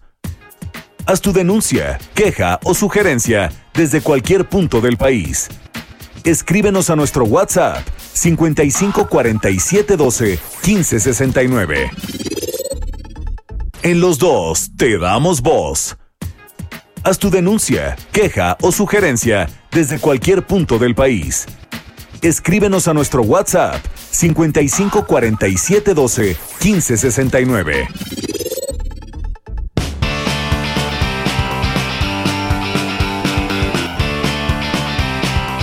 Estamos de regreso cuando son las 3 de la tarde con 30 minutos en punto, en el tiempo del centro del país. Eh, tarde despejada en el Valle de México, eh, ya se lo decía, va a ser bastantito calor ahí en algunas alcaldías, tome sus previsiones en pleno mes, digo, en pleno este invierno. A ver, durante la pandemia de COVID, millones de personas se han visto obligadas a permanecer en casa, ¿no? Para prevenir la, esta provocación y propagación del virus SARS-CoV-2. Lo que aumentó el tema de la obesidad, la ansiedad y la depresión, entre otras enfermedades. Aunque muchas personas se han acostumbrado al encierro y a ejercitarse dentro de casa, otras no. Otras subieron de peso debido pues, a diferentes factores. Y por lo tanto, pues hay que adoptar un estilo de vida un poco más saludable. Eh, mire, yo le quiero eh, dar la bienvenida aquí en los dos a las dos a Julio Ramón Pérez. Él es venezolano, profesional en relaciones internacionales y además es comediante de stand-up. ¿Cómo estás, Julio Ramón? Hola, ¿cómo estás? Muy bien, oye. Eh, pues poniendo esta, este contexto, porque este, nos vas a platicar una historia que tiene que ver con motivación y por supuesto con salir adelante, con decir sí se puede. Exactamente. De hecho, eh, el año pasado, que fue el año donde muchísima gente estuvo dentro de sus casas en medio de la pandemia, fue como el momento en donde tuve la oportunidad de bajar los últimos kilos para llegar a, a ese total, al total de 50 kilos, que, que fue como el número definitivo que en el que yo lo logré. Sí es importante decir que yo ya venía co- con, un ritmo eh, y, y- y es importante que cuando yo hago eh, este comentario a veces muchas personas piensan, sí, bueno, pero la mayoría de las personas engordó en pandemia y, y sin duda alguna es así. Y, y, y por eso es que eh, también eh, fue que decidí escribir el libro, porque, porque muchísimas veces eh, entramos en este tipo de procesos, subimos de peso y cuando vamos a bajar de peso eh, no vemos esa parte emocional.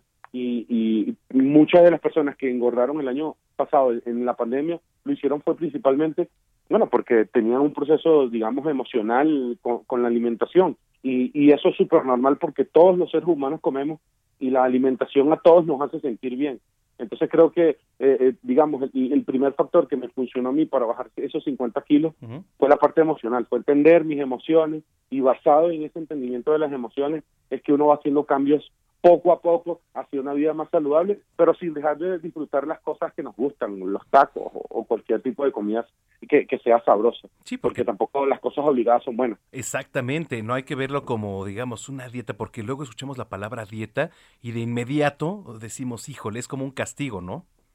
Sí, y, y sabes que la, la palabra dieta no, no es eh, el concepto de la palabra dieta, no es que la persona eh, tiene que comer lechuga y pollo. La dieta es eh, el tipo de comida que nosotros generalmente comemos. Si una persona come todos los días hamburguesa, pues esa es su dieta.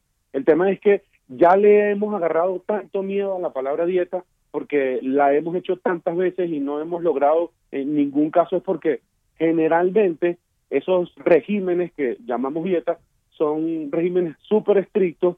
Si nosotros, por ejemplo, venimos comiendo todos los días una tortilla o venimos comiendo nuestros tacos, eh, de repente comenzamos esa dieta, ese régimen estricto, y, y, y comenzamos entonces a comer solamente o, o lechuga o, o vegetales o ensaladas sin sabor y ahí pienso yo que es donde está el principio de- del fracaso, porque comer así predispone el cuerpo a mayor estrés y, y, y además uno, uno tampoco tiene que comer eh, cosas que a uno no le guste, ¿no? Claro. Y, y, y eso y eso es parte de, de lo que me funciona a mí, ¿no?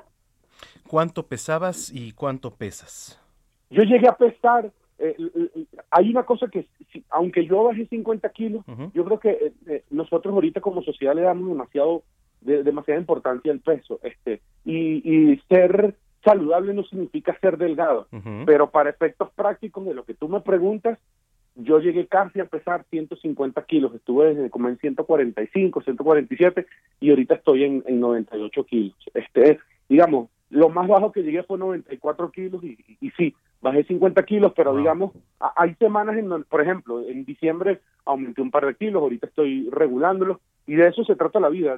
No podemos vivir con, con una camisa de fuerza de que aumenté dos kilos y ya me asusté, a menos que uno sea una persona muy delgada. Pero, por ejemplo, yo mido un 85, Ah, soy una persona muy alta y, y digamos que dos o tres kilos no me afectan tanto y es normal porque hay días en donde yo- uno come más porque tiene más celebraciones y hay días en donde uno, digamos, come más saludable. Pero todo se trata del equilibrio y se trata de disfrutar comerse una buena ensalada y disfrutar también comerse esos tacos de carnitas que, que tanto me gustan, por Ah, ejemplo, ¿no? Por supuesto. Oye, eh, en lo particular, ¿tú cómo empezaste a decir o, o- o cuál fue lo, qué fue lo que detonó a decir, ya, voy a empezar o quiero empezar a hacerlo, a bajar? Eh, yo, yo, yo siempre tuve como, como preguntas acerca de, de la obesidad, este, muchas relacionadas al estigma que, que nosotros vivimos com- como, como personas o como una persona que sufrió de sobrepeso. Eh, porque siempre intenté dieta durante más de 30 años, yo fui obeso mórbido este, durante más de 20 años, siempre intentaba la dieta y nunca lo lograba. Este, cuando yo comencé a hacer la dieta, eh, digamos, el cambio, fue cuando casi llegué a los 150 kilos. Pero comencé como todos comenzamos y como una dieta más que hice, de hacer dietas estrictas, ir al gimnasio con instructor y vamos, que sí podemos.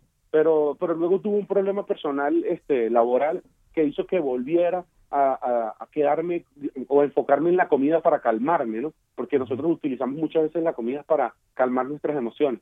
Y en ese momento fue que entendí que dije, este, en definitiva, tengo que primero tratar mis emociones y tengo que, que entrar para, para bajar de peso. Muchas veces utilizamos la, la frase, la popular frase que, con la que yo no estoy de acuerdo es, tienes que salir de tu zona de confort. Y más bien yo lo que creo que eso aplica, y de hecho el concepto de eso eh, fue, fue creado para ambientes laborales, este, que una persona está como en su zona de confort y no quiere trabajar o no sigue adelante. Pero en, la, en lo que se refiere a vida saludable, nosotros tenemos que aprender a, entrar en nuestra zona de confort, porque cuando yo comencé a, incorporar eh, cosas saludables dentro de mi dieta y el, el ejercicio que el que yo me sentía cómodo y con, eh, con la con, con el cambio de comida con el que yo me sentía cómodo poco a poco fue que realmente fue que, que, que, que empezó mi cambio junto con, con la con la parte emocional. Y, y esas son de hecho el, el libro que, que, que escribí tiene dos factores eh, que, que se llama 50 kilos después.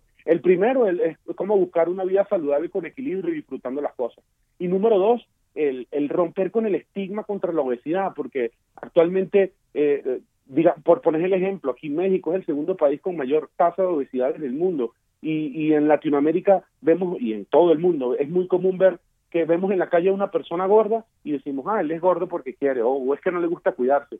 Y, y las razones sociológicas y antropológicas por las cuales hemos llegado a donde estamos son mucho más complejas que decir, ah, es que él es gordo porque no se quiere o porque no se responsabiliza.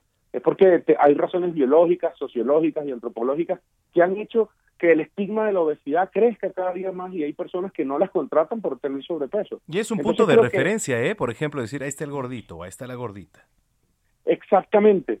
Y, y, y, a ver, eh, eh, que una persona sea gorda o, o- o no sea gorda, eso no, es- no, está- no, no hay problema con eso. El problema es cuando comenzamos a estigmatizar a las personas y- y comenzamos a ver a las personas como irresponsables porque tienen sobrepeso, por poner un ejemplo. Y, ese estigma no nos ha llevado a nada. Realmente a lo único que nos ha llevado es que ni los gordos, ni los que hemos sido gordos, los que somos gordos, no nos sentimos bien con nuestro cuerpo y los que tienen dos kilos o tres kilos de más están asustados porque no quieren que lo rechacen. Entonces todos andan con un miedo no solamente a, a aumentar de peso, sino ahora también es un miedo a comer, es un remordimiento. Y, y, de, y cuando uno va a comer, eh, una cosa es autocontrol y otra cosa es culpa. Y cuando comemos con culpa, pues no disfrutamos la comida y, y terminamos en, en esos temas emocionales y en, y en esas dietas estrictas y en esos rebotes. Y, y al final lo que estamos buscando es ser saludables más allá de, de- de- del peso, ¿no? Oye, qué importante lo que nos estás diciendo. Oye, este, quisiera saber esta parte de, de, de hacer comedia en stand-up. ¿Cómo, ¿Cómo le haces? ¿De qué la haces?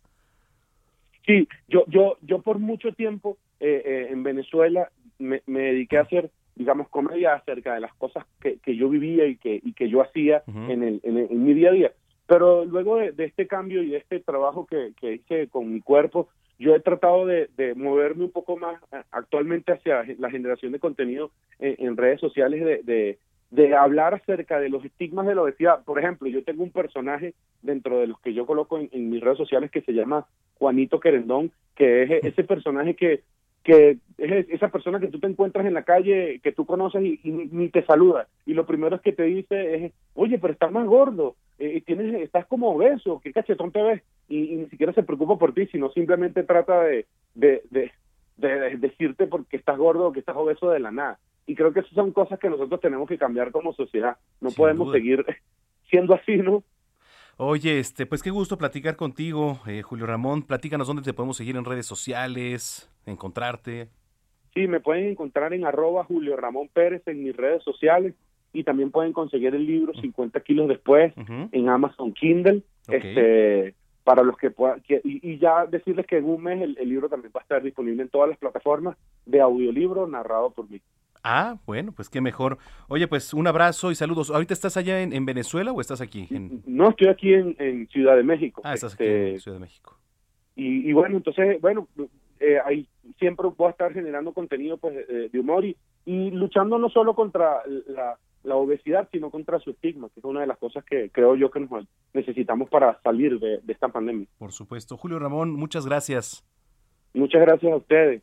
Gracias, es Julio Ramón, eh, profesional en relaciones internacionales y ahora pues ya lo escucha usted, escritor y comediante de stand-up. Las 3 de la tarde con 41 minutos. Deportes con Roberto San Germán.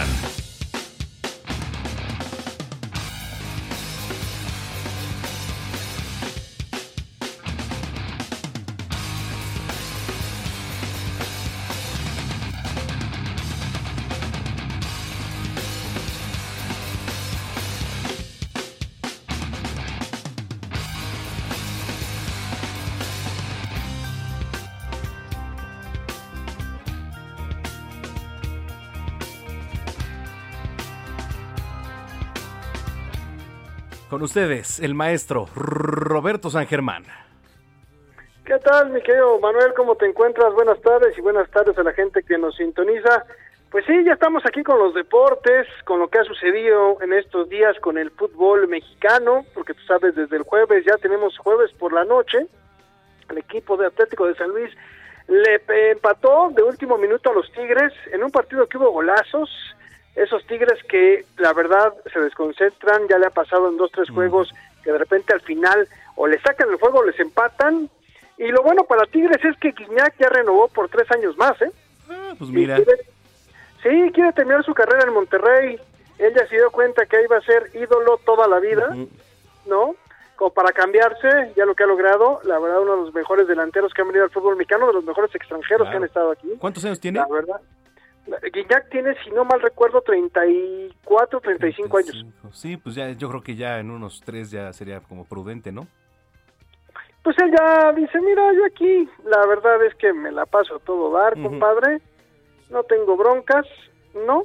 Así que, pues dice, mira, fácil, fácil, aquí leve. Sí tiene 35 años, él nació el 5 de diciembre de 1985. Mira. Entonces, mira, va a terminar a los 38, una buena edad, Sí. la verdad, para hacer lo que se te pegue la gana, con mucho dinero, y pues va a seguir siendo el ídolo en Monterrey, ¿eh? Sí, si la este verdad tipo es se que sí. queda, es más, yo te puedo decir una cosa, si este tipo se queda, podrías tener la versión de Cuauhtémoc Blanco 2.0, ¿eh? Ay, tanto así. Uy, compadre, es queridísimo por la gente de, de, de los Tigres, De los Tigres. pero queridísimo. Y además una figura muy atractiva también para este las mujeres, También, ¿no? y si tú lo quieres ver, si ya ves que en los políticos ahorita ya, Sí. pues cualquiera, ¿no? Este, pues tú crees que Guiñac, ¿no? Si es que le quiere entrar, no, bueno, compadre, le pueden dar una buena cantidad de dinero que dicen que no les dan, pero pues sí le pueden ofrecer algo. Y créeme que Guiñac te gana una... Guiñac, así como Cuauhtémoc Blanca, te gana una elección, ¿eh? Sí, sí. Simplemente por la fama, ¿eh? Ah, no, porque sí. sepan. O sea, Ah, si Jorge Campos va por Acapulco, ¿quién crees que gana? no, bueno, compadre, mm, no hay forma. no, no es cierto. Pues sí, no hay forma. Pues es que, imagínate, es ídolo también allá. No, sí, y, y te lo digo abiertamente, no habría forma de competirle. ¿Cómo Sí. le compites? Sí, no, no, no. no. O sea, así, así son las cuestiones. Pero Así bueno, mero. El Atlético de San Luis empata 2 a 2 con Tigres. Puebla, que va poco a poco, le gana 1-0 a Necaxa. Ese portero de Necaxa Malagón es una maravilla, ¿eh? ¿Así? Ese chavo, no, una maravilla. De verdad que tiene calidad, tiene pasta hasta para ser seleccionado nacional. Hay que verlo, hay que estar muy al pendiente. Todo el torneo es de los mejores jugadores de Necaxa y me podría aventurar a decir que es el mejor jugador que tiene Necaxa, ¿eh? Este chavito, ojalá le den chance de irse un grande. Tiene todas las cualidades para ser un gran portero y Pues ser figura en cualquiera. Luego Mazatlán, este Mazatlán que ya llevaba varios partidos sin ganar, le ganó un club Querétaro que también, así como que tú digas, "Ay, qué difícil es el Querétaro, pues no, ¿eh? Le ganó 3 a 0, es, eh, eh, el, el Mazatlán este de Tomás Boy, el que, pues, como que cotorreo parece, este, mucha fiesta, aguachile, cerveza, lo que tú quieras. La verdad es que es una plaza más de béisbol que futbolera, pero ganaron 3 a 0, Tomás Boy puede dormir bien una semana más. Lo curioso es que no han corrido ningún técnico en lo que va del torneo. Y hoy a las 5 de la tarde, fíjate, Tolucas, Tolucas, ¿eh? Toluca va contra el Atlas, América a las 7 de la noche contra Pachuca. En América hay varias bajas, no va a jugar Federico Viñas, este hombre eh, se resintió de una lesión muscular, no sabemos si Benedetti también va a estar, el que sí podría regresar es Bruno Valdés, que ya cumplió eh, ahora sí que lo- la recuperación, y una baja bien sensible que tiene el equipo de Pachuca es Víctor Guzmán. ¿Te acuerdas este hombre que había contratado las Chivas, pero por el problema del doping, pues se tuvo que echar para atrás todo? Sí. Pues se lesionó y se fue 12 semanas, o sea, ya se perdió todo el torneo. Entonces, es una baja bien, bien sensible. Y pues vamos a ver qué pasa con el equipo de Pachuca, que viene de empatar con tus Chivas, pero también hay que recordar que Pesolano la tiene súper pesada, pues es el peor equipo, el peor equipo de la liga. Entonces, hay que ver qué pasa con Pachuca. Y ya a las 9 de la noche, León contra Cruz Azul. Fíjate que aquí van a haber dos bajas. bien- bueno, ¿no? Sí, pero hay dos bajas bien importantes. Por Cruz Azul, el Cabecita Rodríguez no viajó, no va a jugar, y el Chapo Montes no va a jugar, tampoco juega el día de hoy. Así que dos bajas sensibles para cada uno de los equipos, y ya mañana juega Monterrey contra Tijuana, Santos contra Juárez, y tus Chivas en la noche contra el equipo de los Pumas, ¿eh? Eso mañana, mañana, domingo a las sí. 9, sí, mañana. No me gusta ese horario, ¿eh? No me Pues, gusta nada ese horario. Pues una cuestión, hermano, de las televisoras. Tú sabes que manda la televisora, ¿no? Ah, no, Es sí, por rating. supuesto, sí, el rating. A las 9 de la noche. Y bueno, así va a ser lo que es el fútbol nacional. Oye, pero hoy a las 9 de la noche viene una situación que todo el mundo está hablando, y es la pelea del Canelo Álvarez contra Abri- Amni Gildirim. Este hombre, pues, vamos a decir una cosa, ¿eh? También tampoco nos vamos con esta cuestión de que el Canelo y el Canelo y el Canelo. Pues Gildirim lleva por lo menos dos años de no boxear, de tener una pelea. O sea, para que nos demos demos cuenta. Las las ahora sí que las apuestas, que es lo que nos puede ayudar mucho para darnos una idea de lo que va a pasar. Eh, lo decía ayer en la noche y uno de los noticieros que participo. Si tú le metes ahorita 100 dólares a Gildirim, te dan cuatro mil. ¿Dónde, dónde le apostamos? Para que te des, para que te des una idea de cómo están los momios. O sea, e- e- es, es ahí la pues la situación, ¿no? De lo que de lo que dices, oye, qué tan bueno es este rival o qué tan malo es, ¿no? O sea, y la verdad es que todo el mundo piensa que Gildirim, pues si le aguanta unos rounds, a ver qué pasa. Este, yo creo que no llega ni al quinto, ni al quinto round. Esta, esta pelea es por, eh, por el título de peso supermediano del CMB, y de la Asociación Mundial de Boxeo. Entonces, era el retador, Gildirim, le dicen Mr. Robot, imagínate por qué, no se mueve mucho, este, yo creo que Canelo lo puede noquear y, y- y hay que esperarnos, este, sobre todo porque pues ha levantado mucha ámpula esta pelea, pues porque dicen algunos que se dicen ser especialistas, pues que el Canelo está agarrando puros bultos. Híjole, yo no sé qué pensar, pero mira, hasta que no llegue alguien que noquee al Canelo, no le van a quitar el cinturón. O sea, así No. se lo sume y no lo, o sea, no hay manera. No, pero además, a mí se me hace sí una, una, una cuestión medio gacha también con el Canelo. Y mira que no lo voy a defender porque no está que lo defienda nadie, pero sí es una cuestión medio fea en el sentido de que todo lo que hace, pues lo vemos ahora sí que con lupa, ¿no? Y hay otros boxeadores que no nos interesan. Él puede ser por la fama, por lo exitoso que ha sido, y porque sí hemos visto que, ¿sabes qué? Le falta el knockout. Ese knockout en donde digas, se acabó, como el que vimos la semana pasada. Un knockout así, y el Canelo, Oye, qué mira, buena pelea. Sí, y, y te lo digo abiertamente. Si hay un knockout como el de la semana pasada, pero van a decir que Jindirim tenía dos años sin boxear, y va- o sea, pero pues es que tampoco hay rivales, compadre. Exactamente. O sea, muchos critican al Canelo por decir, oye, este es que le puede, pero a ver, ¿quién? O sea, no, no hay ahorita. Es que no tienes rivales. O sea, no sé, a ver, lo, lo que pasa es que también si nos ponemos a comparar otros años con este, pues tampoco tienes esas trilogías que fue la de Tommy Hearns, con Ray Sugar Leonard y con Mano de Piedra Durán. O sea, perdón, pero esas ya no hay. No encuentras tres o cuatro en la misma división que tengan esas cualidades, ¿no? Y cada uno se fue quitando el cinturón, entonces era bien interesante. Ahorita pues es complicado que tengas, ¿no? A ver, el- el- lo que vimos en, la, la- la pasada con los de Oscar Valdés contra Berchel, pues ahí tienes a dos. Ahí sí puede ser una, unas unos buenos tiros si es que Oscar Valdés le da la oportunidad a Berchel en la revancha. Y debe de haber otro por ahí. Entonces tienes tres boxeadores que pueden tener el título. Acá, ¿quién puede? O sea, ya le ganó a Callum Smith, ya le ganó a todo lo que le han puesto. Y no hay nadie que le pueda ganar. Entonces, pues también ha tenido que subir de divisiones porque tampoco hay un retador que tú digas, bueno, ¿qué hago, no? Entonces, en estas situaciones, esto es a las nueve de la noche en Miami, ¿no? Que esto sería como... eh, las, las peleas, las preliminares empiezan a las seis de la tarde, eh, se espera que la de Canelo sea a las nueve de la noche, ¿no? Ya lo van a pasar por todos lados, ya sabes, las dos cadenas de televisión, este, televisión abierta, puedes agarrar en el canal que tú quieras, o sea, va a estar por varios por varios eh, sistemas, puedes checar esta esta pelea. ¿Tú cómo la ves? Yo, eh, sí, voy definitivamente por el Canelo, pero bueno, esperando que, que este hombre, eh, repíteme su apellido porque siempre se me va. Gildirim. ¿Cómo? Gildirim. Gildirim. Gildirim. Él es turco. Ujú. Sí, sí, sí, es turco. Pues es de una buena batalla, ¿no? Por lo menos, eh, a, a ver, a romper este todas estas creencias y por lo menos que, que el Canelo si gana, pues ahora sí sea por la vía del knockout también. Sí, claro, y también que no nos vaya a salir como el inglés este que le trajo, ¿te acuerdas? El británico que le dio tres ganchos al hígado y nada más así, pum, pum, pum, adiós, y ya no pudo ni pararse, o sea, esperando que no nos traigan otro petardazo, ¿no? O sea, que es- eso es lo que les pelean todos. Entonces, ya, ya esperar a ver qué sucede con el Canelo en la noche, y pues es la verdad lo que, lo- lo- digamos, como lo más importante que ha sucedido. Otras de las noticias que salieron la semana pues, fueron que ya los mexicanos están regresando después de tener COVID, Diego Lainez, eh, parece que Raúl, eh, sí, ahora sí, que nuestro Raúl Jiménez también ya va a regresar, lo más pronto. Parecía que se iba a tardar, pero no, parece que va a regresar hasta para este torneo.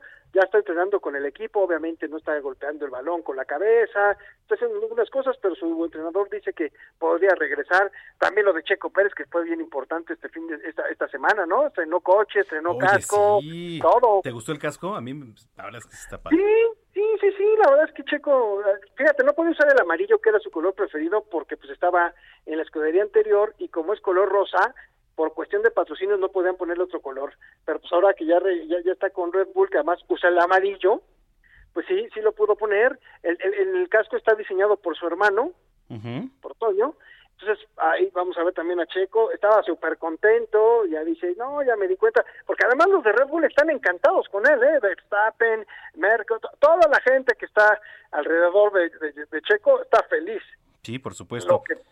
Oye, pues ya mañana estaremos platicando de, del resultado de la pelea, por supuesto, y también eh, de los previos de, del Pumas Chivas, etcétera. Mucha información. Sí, claro que sí, mi querido amigo. Pues bueno, yo te dejo, que tengas muy buena tarde y que sigas disfrutando tu sábado. Gracias, igualmente, Robert. Un abrazo.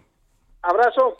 Bueno, pues este es Roberto San Germán con los deportes. Ya nos vamos, muchas gracias por habernos sintonizado en los dos a las dos. Mañana tenemos una cita aquí en la misma estación que es la mejor, Heraldo Radio 98.5 FM en el Valle de México. Y usted busque la estación en su estado, su provincia, porque también nos escuchamos a lo largo y ancho de la República Mexicana. Soy Manuel Zamacona, que tenga una excelente tarde y hasta entonces.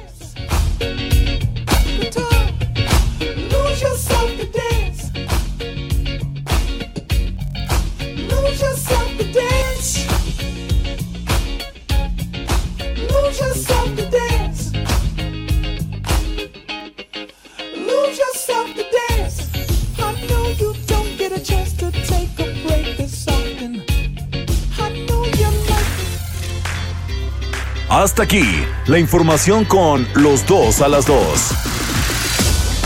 La revista informativa de El Heraldo Radio.